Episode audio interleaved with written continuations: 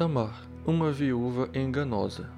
Gênesis 38 Na mesma época, Judá separou-se dos irmãos e associou-se a um homem de Adulão, chamado Irá.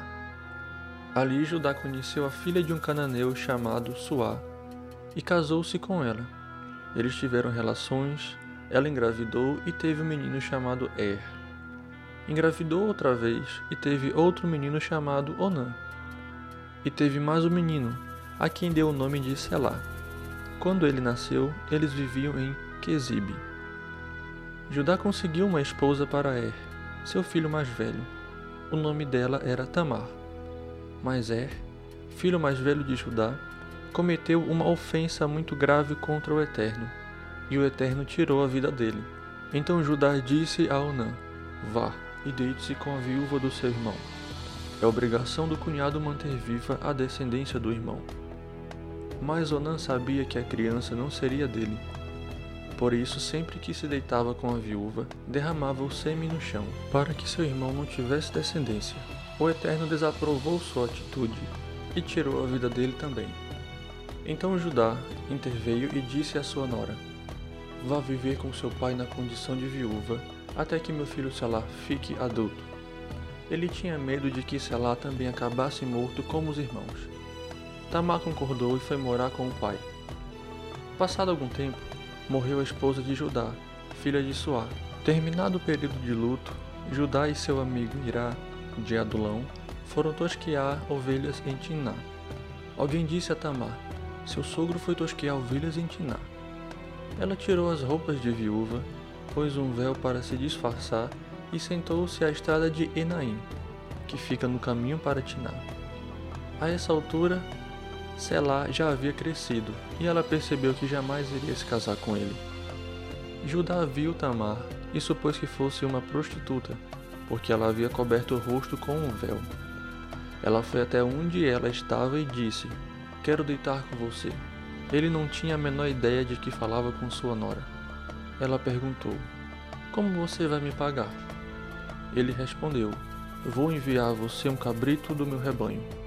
Ela retrucou: Só se você me der alguma garantia. Que garantia você quer? Ela disse: Seu selo, o cordão de identificação pessoal e o cajado que você carrega. Ele entregou o que ela pediu e deitou-se com ela. Como resultado, Tamar engravidou. Depois de se deitar com o sogro, ela voltou para casa, tirou o véu e pôs de volta suas roupas de viúva.